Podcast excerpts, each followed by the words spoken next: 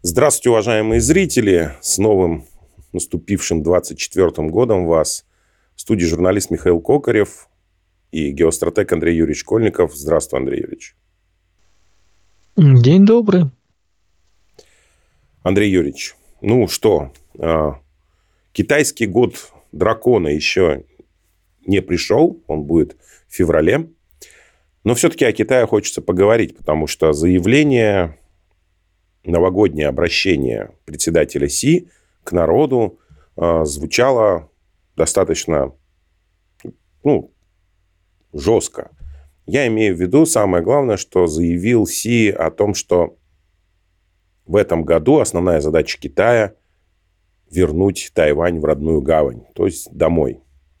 Я так понимаю, что если уж такое заявление сделано да, первым лицом государства – мы можем вполне себе рассчитывать на какой-то конфликт, ну, на начало конфликта или его продолжение. Получится ли у Китая это в этом году? Мирно ли э, или э, военным способом? Как ты считаешь? Расскажи, пожалуйста, какие сценарии имеются? Есть слова, которые говорятся как э, предупреждение, есть слова, которые говорятся как планы, а есть слова, которые просто говорятся. И это законченная мысль. Вот политические лозунги, смыслы, они, соответственно, как правило, говорятся потому, что они должны быть сказаны. Вот все эти нюансы, моменты, ну, с Китаем вообще очень называется все это весело и увлекательно, но... Ай, что мы под этим подразумеваем? Что они под этим подразумевают?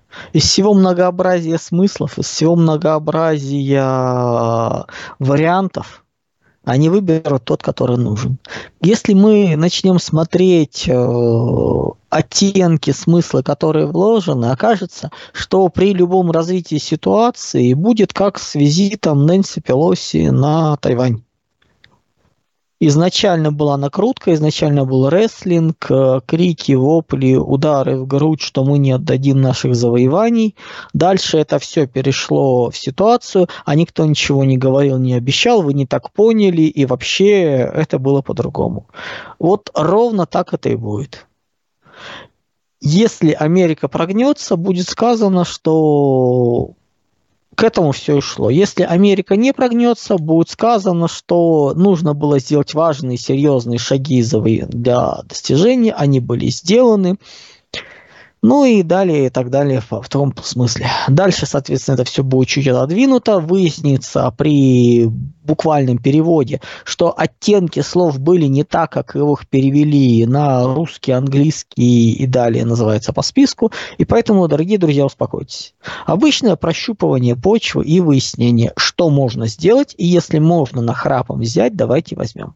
Не забываем разницу менталитетов, разницу произношений, оттенков, смыслов. Это все, мягко скажем так, будет неоднозначно. Поэтому принципиально ничего ничего не поменялось. Как было, так и идем.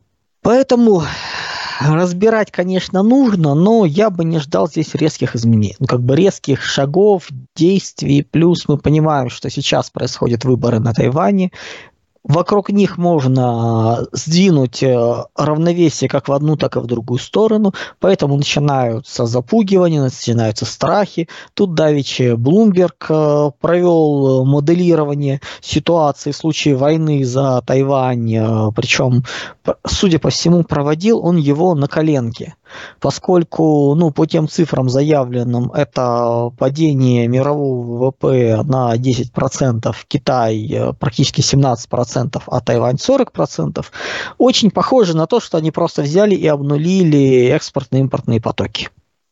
Но причем так, не полностью, а вот частично. Без эффекта домино, без последствий, без понимания, что можно заменить, что нет. То есть, ну, довольно грубые оценки, ну и, собственно говоря, и рады об этом. Плюс э, все разговоры про оценки ВВП, когда вот экономику начинают считать по ВВП, у меня каждый раз появляется желание, э, ну как вот, называется, проверить, где кошелек и спрятать его поглубже, поскольку Но настолько это все неправдоподобно, настолько это все сейчас связано с ВВП далеко от реальности. Ну, смотрите сами, чего там только нет. По сути, когда мы начинаем смотреть методики расчетов, э, мы находим там процентов 80-70, ну 80, соответственно, у Соединенных Штатов, там и развитых стран, у других стран поменьше немножко услуг. А мы не знаем, что там. Там могут быть услуги, как связанные с э, производством, так, собственно говоря, и услуги вообще мифические, виртуальные, никак ни с чем не связанные. Ну, например, э, одно дело обслуживание станков, машин, механизмов, там ритейл, то есть распространение, а другое дело услуги, связанные с искусственной занятостью. Например, вот классический пример – это чтобы починить розетку там, или канализацию в Европе или Америке, нужно вызывать отдельного человека, который возьмет за это денежку. Сам ты не можешь. Соответственно, эти деньги начинают крутиться по сфере услуг. Дальше вы должны теоретически вычистить их, ну как двойной учет, их вычистить из конечного потребления. Но этого никто не делает, как правило. Ну, как делает очень осторожно, чтобы, не дай бог, не уменьшить особо суммы. И это везде крутится. Ну, классический вариант, как сделать, например, увеличить э, уровень ВВП резко в разы. Ну, замечательно. Мы вводим э, платное начальное э, там, или среднее школьное образование. Стоимость оплаты составляет э, миллион рублей в год для всех. Что делаем дальше? Дальше мы создаем дотации со стороны государства где 100%, ну как 100%, 99,999,9 там десятых э, получают возможность э, дотацию в полном размере 100% на то, чтобы, соответственно, проводить обучение. В виде безналичных расчетов на виртуальные счета в 7 якобы поступает миллион, далее он автоматически списывается в рамках страхового общества, вот как у нас есть ОМС, вот это вот будет, соответственно, обязательное образовательное страхование.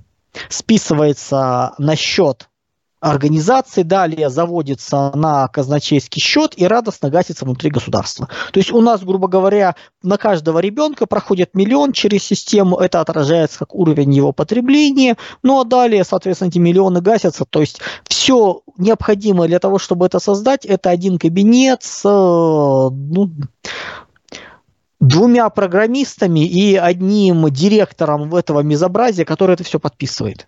Все. А как ВВП выросло? И вот таких вот э, вариантов можно придумать много.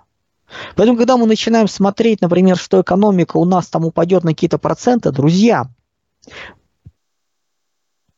20, 20 э, год.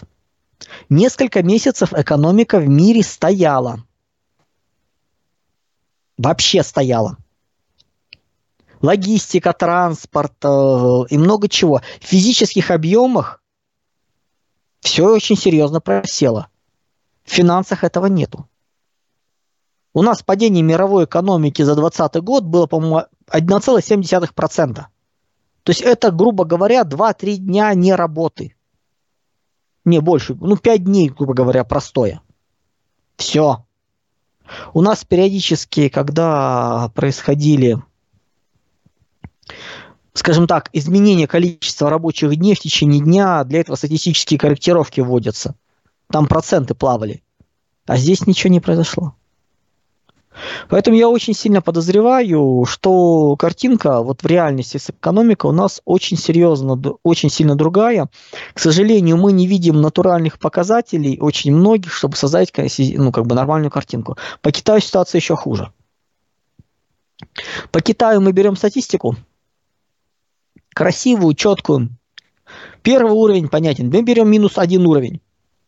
И там несколько десятков показателей. Они все логичны. Они все связаны.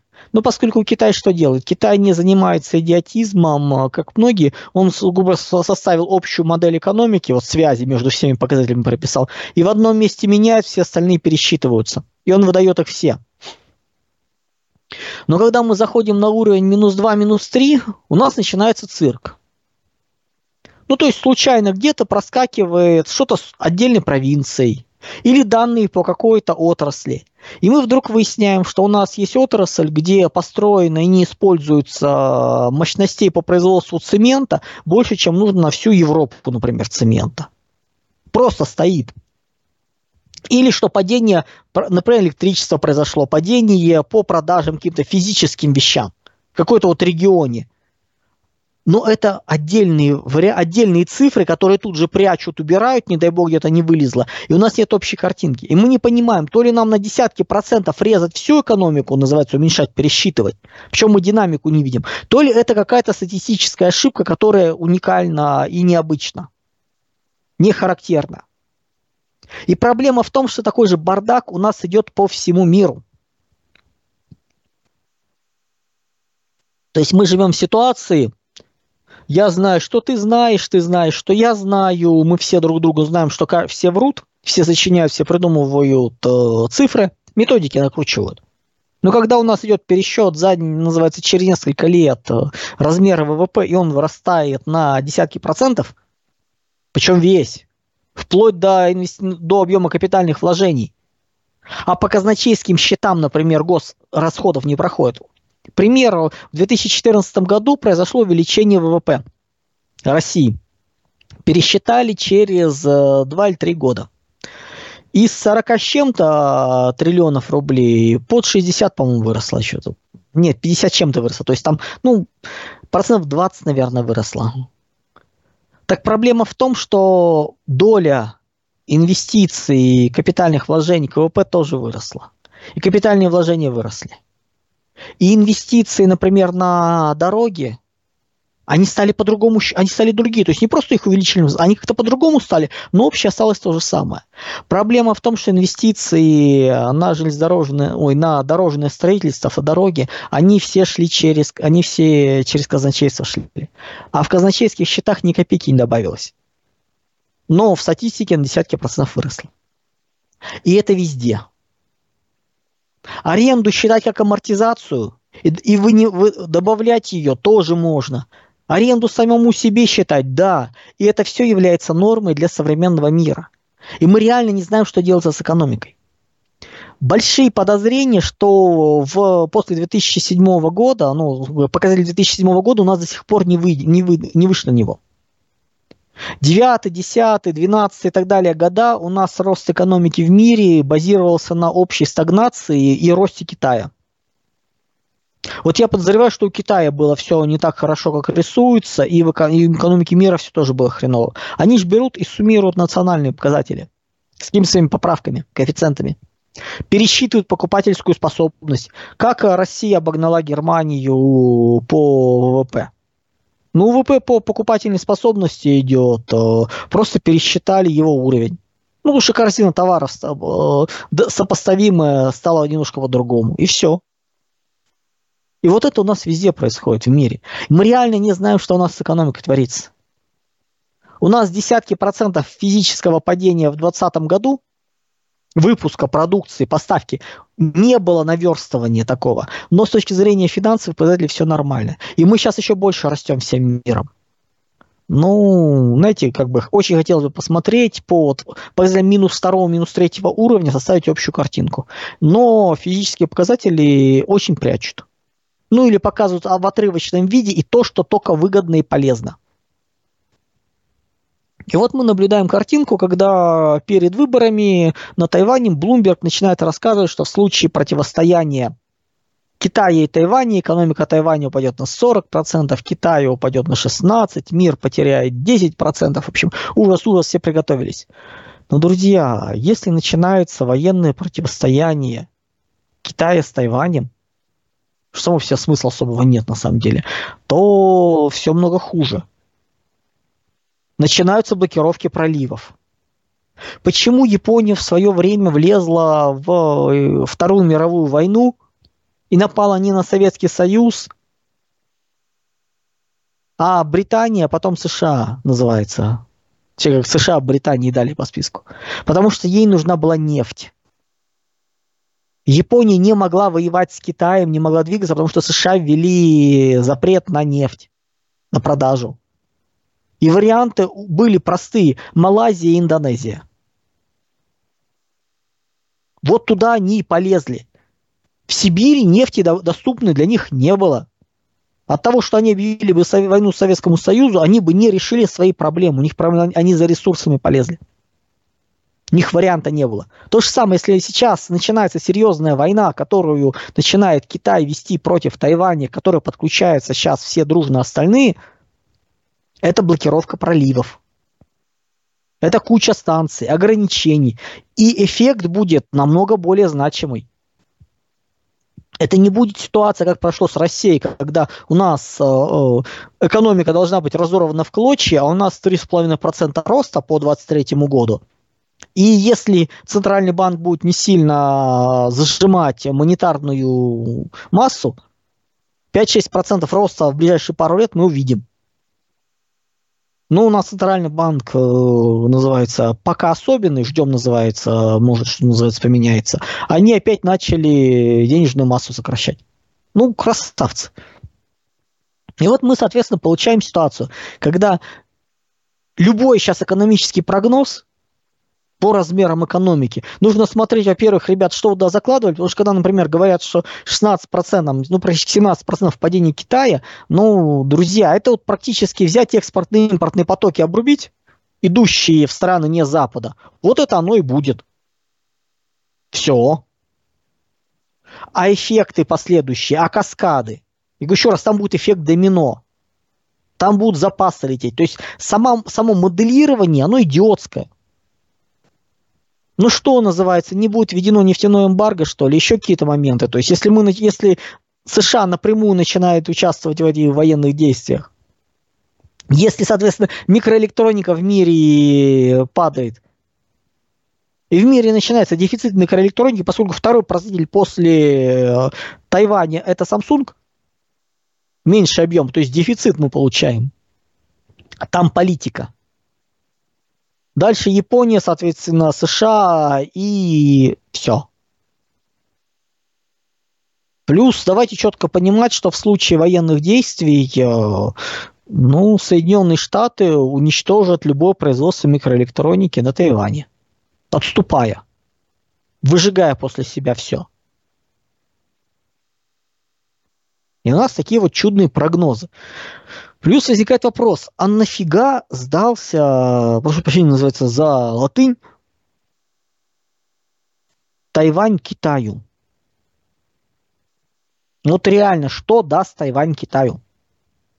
Нет, если он добровольно присоединится, как нам потом объяснят, имел в виду Син Цзиньпин, тогда да. Тогда это ну, ключевые отрасли элементы передела микроэлектроники становятся под контролем Пекина. Мечта. Но США этого не, доступ, не дадут. Им проще все уничтожить, чем допустить появление этого в руках у Китая. Китай этого не понимает? Понимает. У Китая другие проблемы. У Китая такое внутреннее напряжение, э, что им для того, чтобы преодолеть, нужен не Тайвань. Им нужен весь Индокитай, начиная Малайзия, Индонезия, Малайзия, Мьянма, Таиланд. Э, вот это вот им блок нужен. А дальше уже Индонезия начинается. А дальше уже уничтожение экономики Кореи, Вьетнама, Японии, чтобы не мешали. Через Пакистан выход к Персидскому заливу. Вот это нужно Китаю. Не просто какие-то потенциальные ресурсы, которые нужно разрабатывать. Китаю нужны промышленные комплексы. Китаю нужно систему выстраивать э, экономическую переделы более нижние скидывать, вопрос сельского хозяйства, вопросы доступа к нефти. То есть у Китая проблемы громадные. То, что он сейчас делает, он, в отличие, если у нас какие-то проблемы происходят, мы, соответственно, ну, в экономике взяли и обрушили какую-то отрасль, компанию, обанкротили. Китай по-другому. Китай считает, что все вокруг кризис, а кризис нужно переходить, преодолевать за счет удержания максимально того, что есть. То есть он проблемы размазывает на всех. Соответственно, там, где у нас средний уровень, э, убираем, где критично, где проблемный средний уровень, уровень здоровья, соответственно, в экономике, там, в системе повышается, они средний уровень роняют, сцепив все. То есть проблемные отрасли начинают помогать все за счет своих ресурсов, резервов. Если кризис, это замечательно. Это устойчивость. Большая крупная система так устойчиво сохраняет себя. Но если это катастрофа, когда меняются базовые вещи, а у нас катастрофа, в итоге это все грохнется. В итоге до какого-то уровня они понижаются, дальше это рассыпется полностью все. Вот Китай сейчас идет к этому. Пытаясь удержать до максимума, сохранить все абсолютно, не списывая то, что уже не жизнеспособно. А надо бы. Они пытаются удержать. Ну, собственно говоря, они приходят к ситуации, когда если Тайвань будет им отдан, он им очень поможет. Отдан. Но воевать за него сейчас для них это риски, причем риски противостояния и войны без выигрыша. То есть они ничего не получают от победы, но получают кучу запряженных проблем. Если нам выгодно ломать мир, то им ломать мир невыгодно. Мы уже своим своим противостоянием США, Западу, мы уже их ломаем. И нам нужно, чтобы они распались. Поэтому мы говорим про многополярный мир, потом мы говорим про мир панрегионов. А Китаю нет. Китаю нужно, чтобы миропорядок сохранился. Логика Тайваня до 25 года, до конца 25 года нападение, до того, как э, вся микроэлектроника будет продублирована вне Тайваня, для Китая очень дорого, да и вообще для всего мира будет очень дорого стоить война. И не 10%.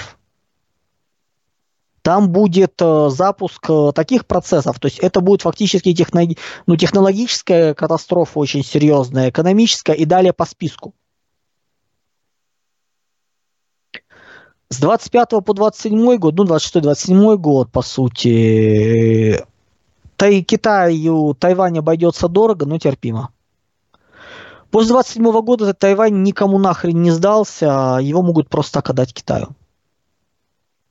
Ну, потому что уже все ценное уберут оттуда, он перестанет занимать, иметь ключевое значение, и можно будет с ним попрощаться. Потому чему, собственно говоря, ну, нагнетать надо, вдруг получится раньше.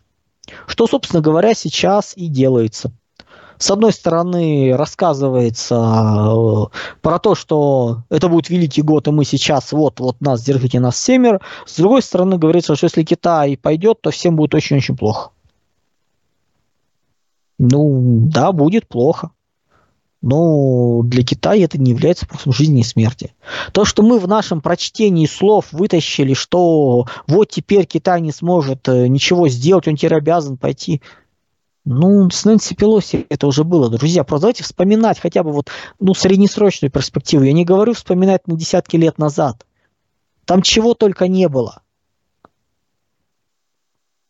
И рассказывать про потерю лица, как это они не могут. Там свои тонкости, свои нюансы. Сколько было чудных э, экспертов, которые рассказывали, что все, теперь вот уже Китай потерял лицо, Китай ничего не сможет, Нэнси Пелоси прилетела. Сейчас об этом кто-то вспоминает? Ну, вот кроме называется нас сейчас. Да не в жизнь. Все, забылось. Как у рыбки мост на текущие события, что сейчас происходит, и успокоились. Не работает это так. Поэтому будут проблемы, да но не сейчас. Ключевым фактором в противостоянии, времени в противостоянии, это все-таки 25-26 год. Вот тогда уже внутренние проблемы и США, и Китая будут подходить к условию, когда нужно противостояние. Нужна борьба. Проблем у Китая, вот реально глубинных, связанных, столько, что и США, и Европе может показаться мало. Мы много чего говорили, соответственно, по поводу, ну, соответственно, как бы договоренности им достичь не получится, поскольку у Китая экономика построена так, что он выживает, если только у него уровень э, контроль над миром 50, э, ну, контрольный пакет 50 плюс, процентов плюс одна акция, условно говоря. Э, США готовы дать 25 плюс один контрольный пакет. А все остальное нужно сокращать и уничтожать. А для Китая это социально-экономическая катастрофа. Причем катастрофа четко привязана к территориям конкретным. И исправить не получится, время утра- потеряно. Им сейчас нужна экспансия. Экономической экспансии времени нет. Плюс им никто не дает. Им нужен Индокитай, Индонезия, Пакистан, э, Персидский залив. Вот к этому они идут.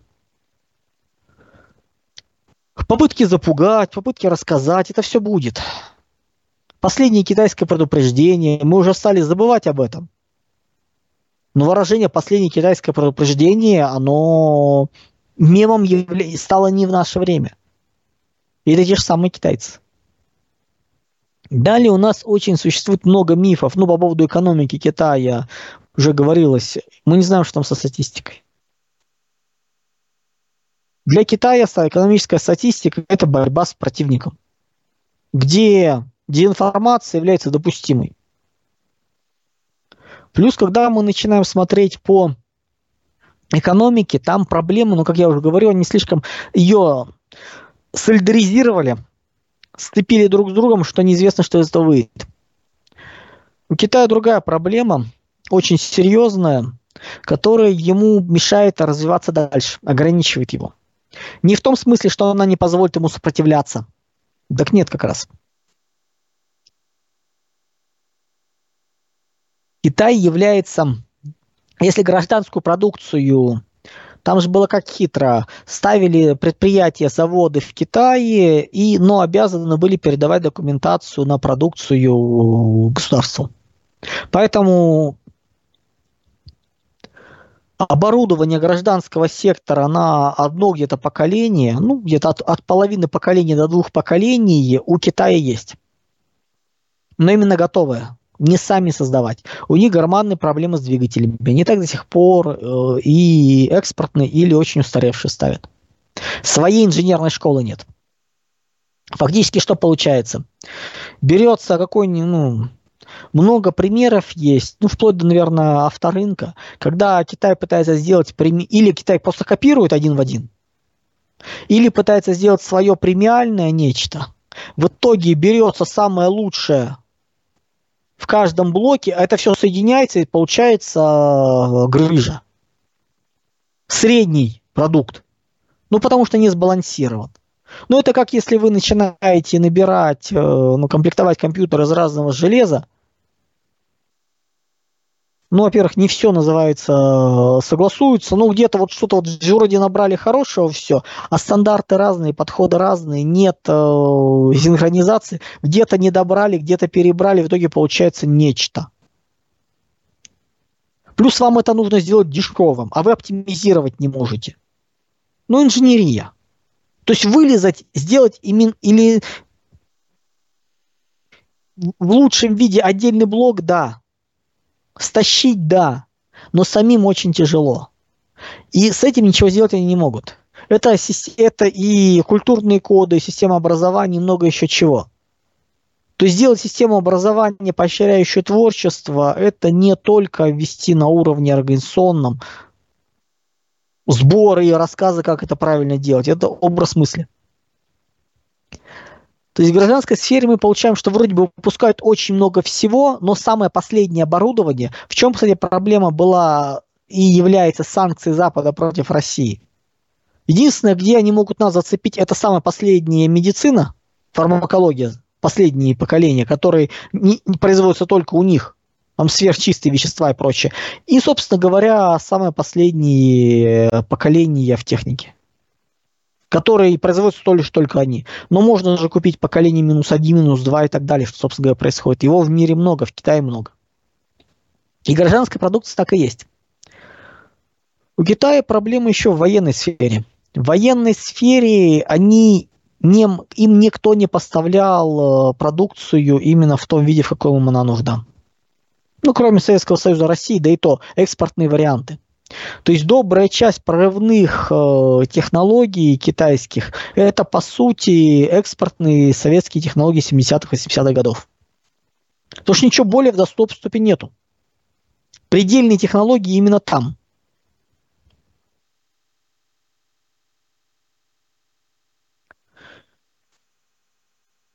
И в итоге получается ситуация. Вроде бы все хорошо, но посмотрите на ситуацию с авиастроением – много у нас тут криков периодически рассказывают, вот зачем авиастроение, это ТУАК вот такой секой и прочее, прочее, а вот там вот убытки, а еще, друзья, авиационный кластер мультиплицирует по экономике многократно. Он за собой тянет производственные комплексы, смежные отрасли и много еще, что идет по другу, в направлении другой экономики. Авиация – это очень сложный процесс, который мы наконец себе возвращаем во всю, который дает экономике рост. Это, ну, вот это реально высокие технологии. Ну, по сути, самолет, если так вот смотреть очень грубо, ну, это... Ну, вот есть у вас технологии производства вагонов. Ну, вот считайте корпус самолета с горем пополам вы можете сделать. Ну, вот так вот. А проблемы начинаются в двигателе, крыле и авионике. Вот мы сейчас пришли к тому, что всю линейку двигателей мы заместили. Сейчас идет активная замена, установка их.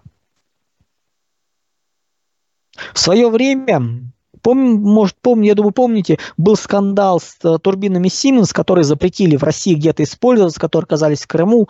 Так это же наши турбины – которые были в своем разработаны в Советском Союзе, украдены Siemens и потом продаваемые нам по лицензии как агрегаты уже. Вот у нас двигатели строения очень серьезно с ним поработали. Возвращается. Много чего вернулось. С авионикой в военном виде оно у нас все есть. Сейчас идет локализация для гражданского. Понятное дело, что многие вещи не имеют смысла. То есть мы не идем к тому, чтобы полностью все локализовать. В этом нет смысла. Ну, условно говоря, гвозди хорошие, качественные, можно много где найти. Для этого не нужно их производить полностью везде сами. Но какие-то варианты нужны. Вот то же самое по авионике, многие вещи мы, соответственно, можем производить и должны это производить, и потихонечку-потихонечку как раз импортозамещение идет. Приспичит будет максимально высокое. Если сейчас пока ну, вещи второго, третьего порядка по важности можно купить, ну и слава богу.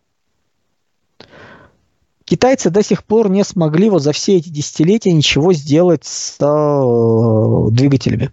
Планировалось, что будет э, кооперация с Россией по новому самолету.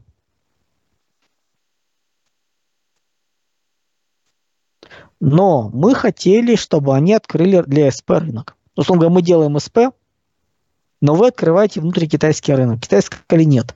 В итоге они сейчас собирают э, конструктор, э, аналог суперджета, ну, как вот мы сделали, вынуждены были. Насобирали со всего мира, тут двигатели, тут еще что-то такое. Тут, ну, в общем, сделали конструктор с минимальной локализацией. Сейчас, благо, перешли на полную. Вот китайцы повторяют наши ошибки. Потому что не захотели делиться. Ну, друзья, сами не могут. Имея работающие прототипы и прочее. Это же не только взять, собственно говоря, действующий. Э, это же нужно и документация конструкторская, и производственная, и как это все делается. Там материаловедение, много еще чего. Китай умеет копировать, но Китай не умеет э, делать инженерное. Если мы начинаем смотреть их э, военную отрасль, она, ну это упрощенные экспортные варианты советской, российской. Не в том смысле, что они не смогут воевать, смогут. Если они взяли МиГ-19 назвали его J6 и клепают их, ну да, замечательно, они их наклепают много, они воевать смогут. Проблема в том, что современная война – это не соревнование Здесь сейчас техника, которая есть. Это еще новые технологии, прорывные технологии. На примере беспилотия мы это наблюдаем. На примере, как последние месяцы начали ронять э, самолеты с той стороны. Потому что смогли скоординировать, собрать воедино систему и заработало. Вот у Китая с этим проблемы. У Китая проблемы с боевой авиацией. Они умеют что-то делать, развивать, создавать, находить, но это делается дико медленно. А мы входим во время, когда нужно вот крутиться вовсю. Да, они сейчас могут наклепать грома. Ну как, если мы посмотрим начало 20 века, это время, когда создавали громадное количество линкоров, потом начали авианосцы создавать. Хотя тогда уже было понятно, что столкновение с равным противником, это все, ну, когда называется, торпеды стали делать умные, понятно, это все от лукавого. Это большая лохань, по которой хорошо, удобно попадать. С появлением гиперзвука ситуация еще упростилась. Корвет с гиперзвуком и нет никакого большого корабля. Сбить просто не успевает. Но в начале 20 века уже было понятно, что большие корабли уходят в историю. Когда торпеды появились. Потом, соответственно, это стало противостоянием более развитых стран против менее развитых.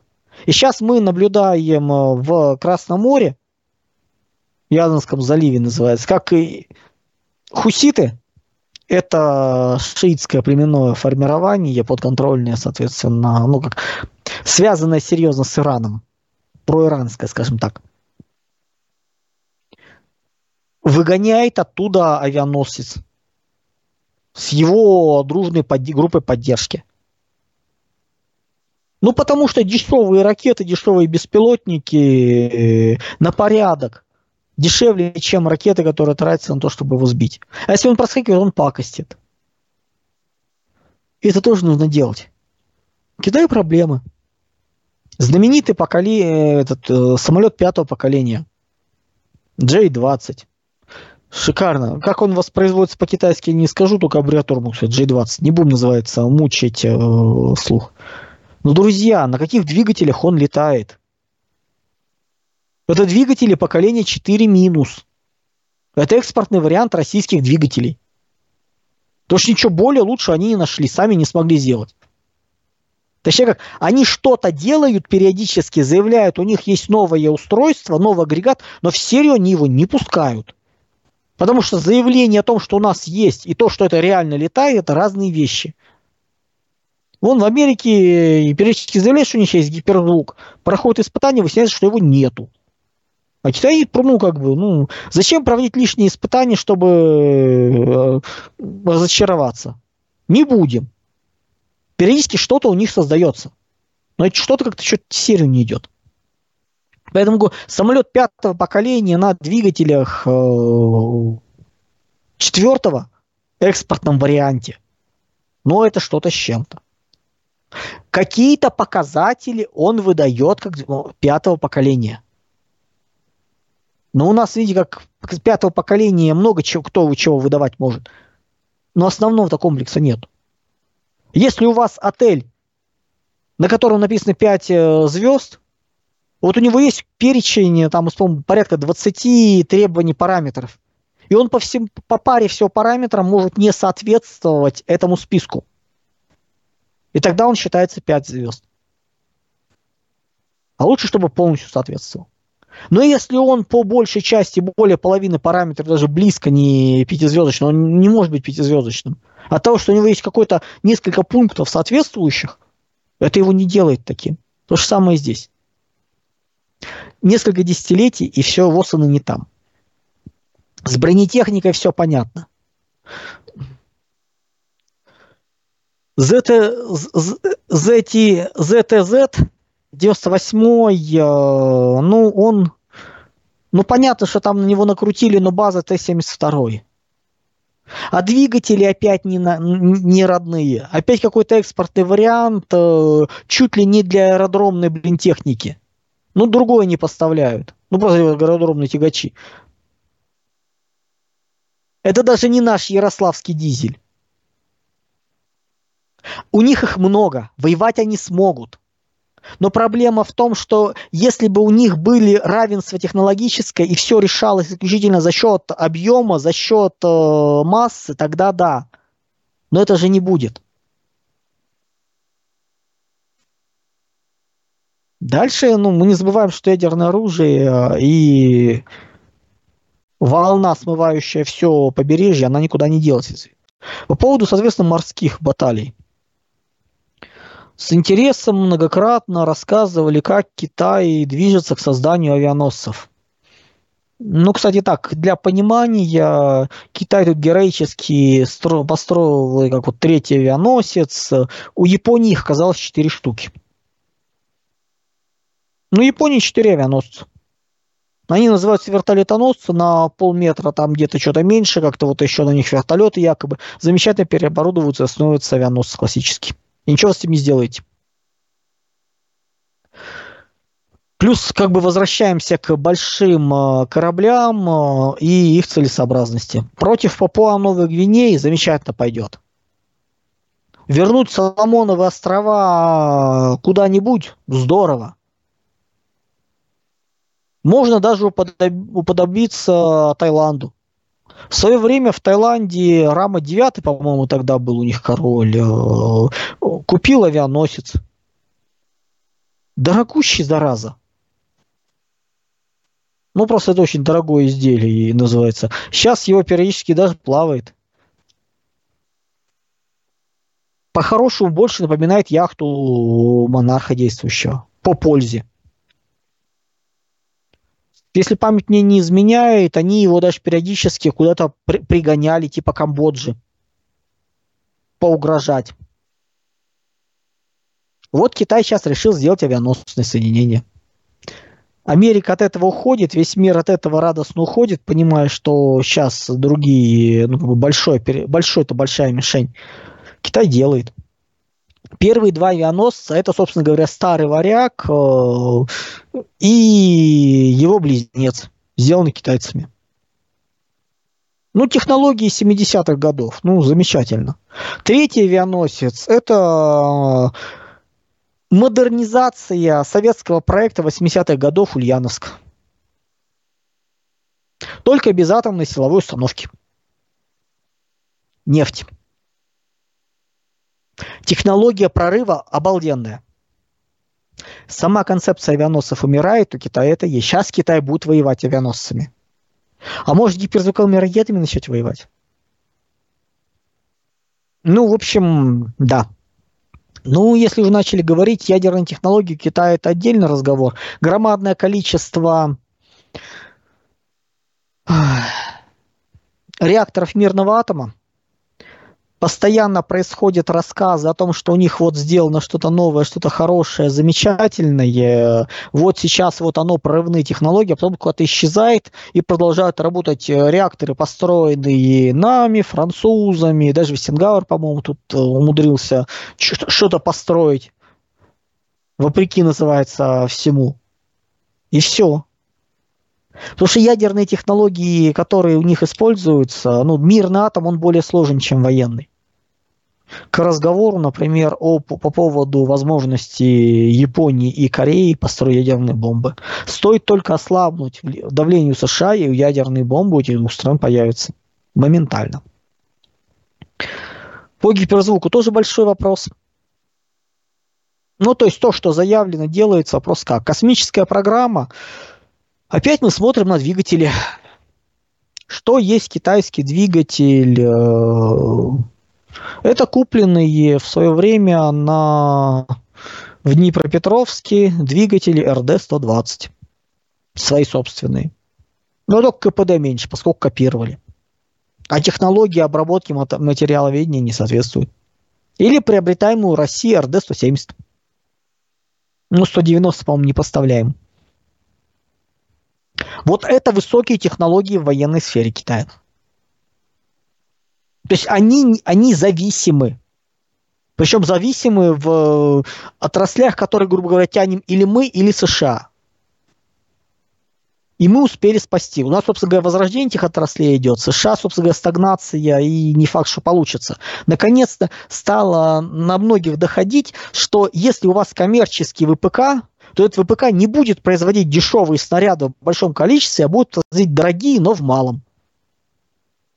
А скоро выборы, поэтому ни черта он не будет меняться. Сколько там лоббисты сидят.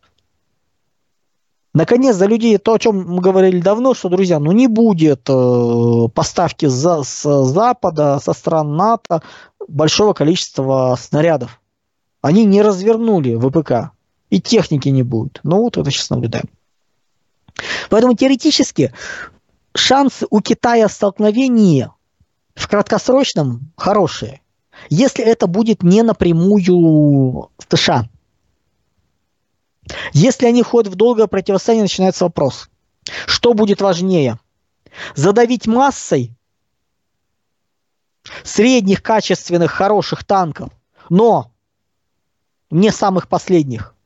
Или, собственно говоря, начнут играть новые технологии. Насколько быстро Китай приспособится к новым технологиям. Тут, кстати, очень важен как раз э, союз Китая с Россией в перспективе этого. То есть то, как они нам подставили плечо, вот по-хорошему, если начнется противостояние, это 25-26 год, говорю, обострение, не раньше. Вот тогда, собственно говоря, поставили мы плечо. Скорее всего, подставим. И в ближайшие несколько лет мы будем наблюдать очень увлекательную, интересную ситуацию с войной троянского типа всех против всех, где Китай будет просто заваливать оружием, э, используя оружие качества ниже среднего, но в большом объеме, пытаясь выстраивать армию, учась ну, в попытках научиться командовать и прочее, прочее, а у них других вариантов нет. Поэтому, друзья, Давайте не пытаться очень э, рассчитывать на военные действия вокруг Тайваня. Ближайший год-два США не переключится туда, и Китай не будет туда включаться. Для них это смертельно. Для них это не, не 16% падения экономики. Если китайскую экономику начать нормально моделировать, ее стресс-тест с выпадением экспорта-импорта, а именно так это будет речь идти, нужно рассчитывать не исходя из нескольких месяцев войны. Любые, даже если Китаю удается захватить Тайвань, отступающие Соединенные Штаты тактическим ядерным оружием сносят нахрен все производственные комплексы – и рассказывают, что это не мы, это китайцы сами. А дальше вводится блокада. Дальше закрываются проливы. Дальше по периметру Китая начинаются проблемы. Выясняется, что, например, к Персидскому заливу доступ у него только через э, Пакистан, да и то там начнутся тут же выступления, восстания всех, кого не попадя.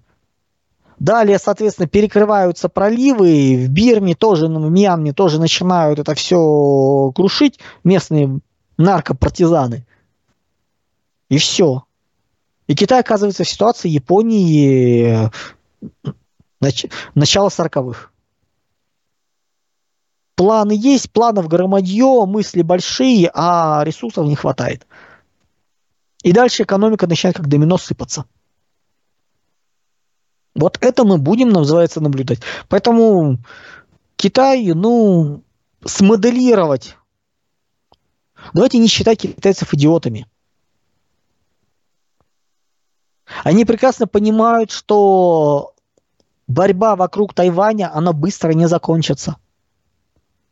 Тайвань несколько поколений окапывался. Количество пушек, грубо говоря, артиллерии, давайте так, и торпед – размещенных на побережье, где только не могут, где вот называется могут высадиться, громаднейшее. И это все полетит в ответ. Старое, не старое, устаревшее, все равно полетит. И они выдержат э, осаду до того, как к ним начнет подходить помощь. А дальше начнется Япония, дальше начнется, соответственно, вопрос э, взаимной блокировки двух Корей. Плюс давайте четко понимать, что в Корее каждый э, последующий руководитель все более и более неадекватен. В какой-то момент мы сейчас в Южной Корее будем наблюдать э, абсолютно неадекватных товарищей, которые вполне могут начать влезть в какую-нибудь военную передрягу. Уровень деградации там хороший. Там, где раньше понимали последствия, сейчас нет может посчитать, что если расклад делать не о том, что он за несколько недель захватит, Блицкригом называется, вот возьмет, и ему и никаких санкций не будет. Он потом это выдержит санкционное давление? Нет. Китай намного более встроен в глобальные процессы, чем мы. Им это болезни не будет, сомневаюсь. А когда начнут расклад делать, наблюдая, что, ввели, что ввел Запад против России, просто перенося это на себя – там столько рисков вылезет. А китайцы немножко другого менталитета. Они по-другому реагируют на риск. Они начинают, э, условно говоря, воевать, имея двухкратное превышение. Тогда да. Правда, у Китая другой вариант. Если они куда-то ввязываются, они бывают азартны и оттуда не выходят. Поэтому классическая замечательная ситуация у нас получается, что в 2024 году я бы не ждал обострения, именно реального обострения вокруг Тайваня.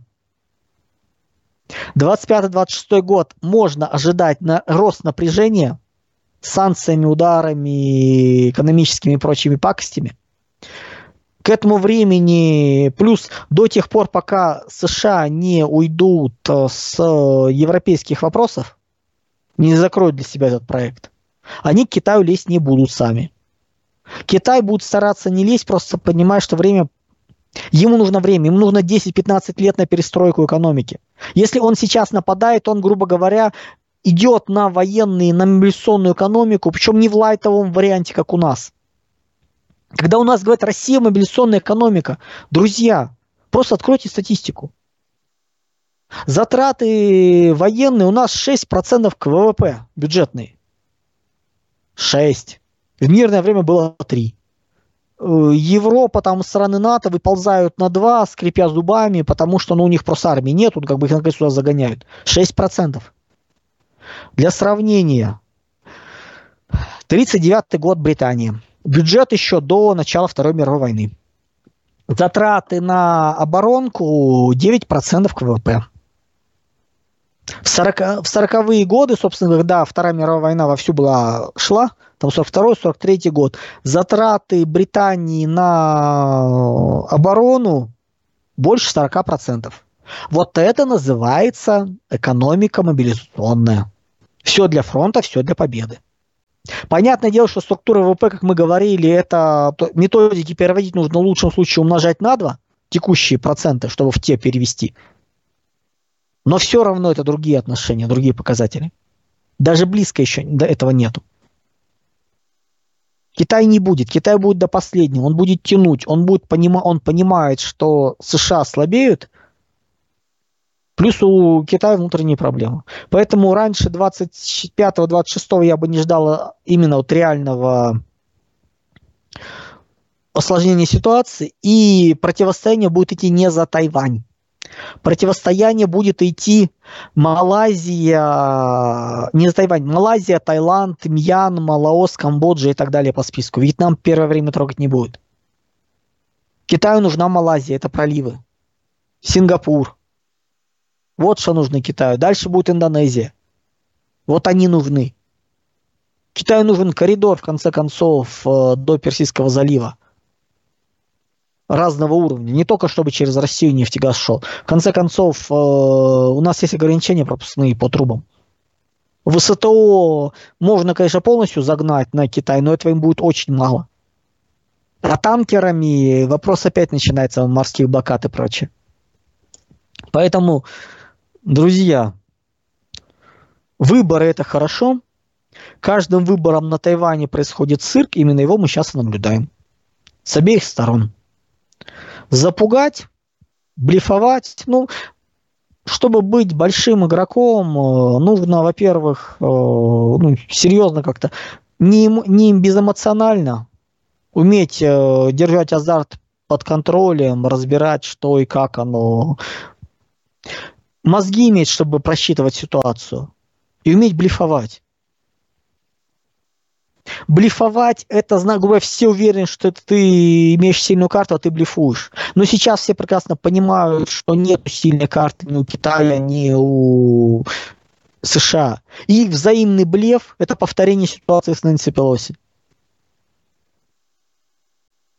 Ну, блефовать надо тогда, когда все уверены, что у тебя хорошая карта. А сейчас даже близко как бы к этому не подходит. Поэтому смотрим на Китай, смотрим на их проблемы, прекрасно понимаем, зачем э, Россия нужна Китаю. Высокотехнологичное производство. Индустриальное высокотехнологичное производство. Четвертый уклад. Машиностроение. Которое они сами не освоили. У них есть двигатель, но это по лицензии предыдущих поколений. Вот что ждет нас с Китаем. Китай со всеми нами и миром.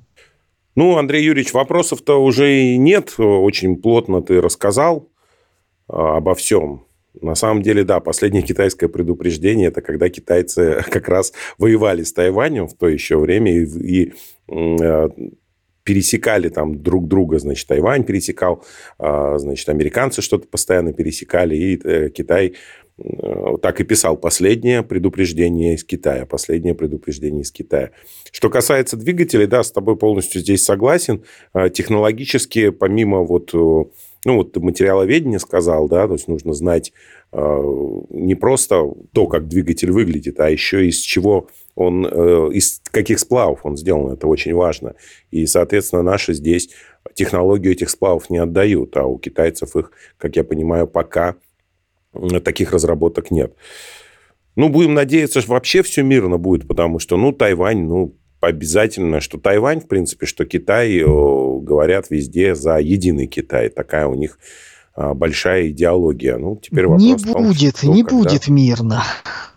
Не будет мирно, не получится, слишком большие пересечения интересов. Все равно это все закрутится, завертится. Вопрос, в какой просто форме. Слишком большие противоречия. И разговоры про Тайвань, который за единый Китай, нет. Страх. Они боятся Китая. Он им нафиг не нужен. Местный местечко... Давайте понимать четко, что Тайвань это... Ну вот если у Китая проблема, Китай социально-экономическая катастрофа, то таких Тайваней в Китае будет э, 7 штук, блин. То есть раз, в Китае диалектов от 7 до 10.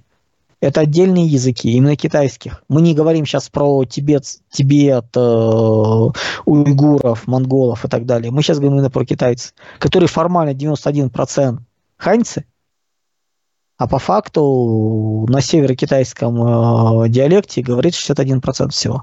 Остальные это другие китайские народы народы, они очень разные и по культуре, и по языку, и, собственно говоря, то есть их объединяет письменность иероглифическая.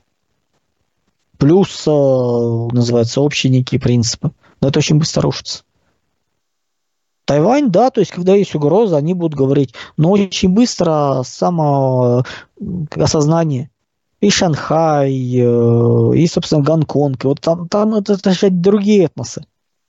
В случае обрушения, в случае гибели, ну давайте так, 150 лет назад с формальной точки зрения и японцы, и корейцы, и северные вьетнамцы были такими же китайцами.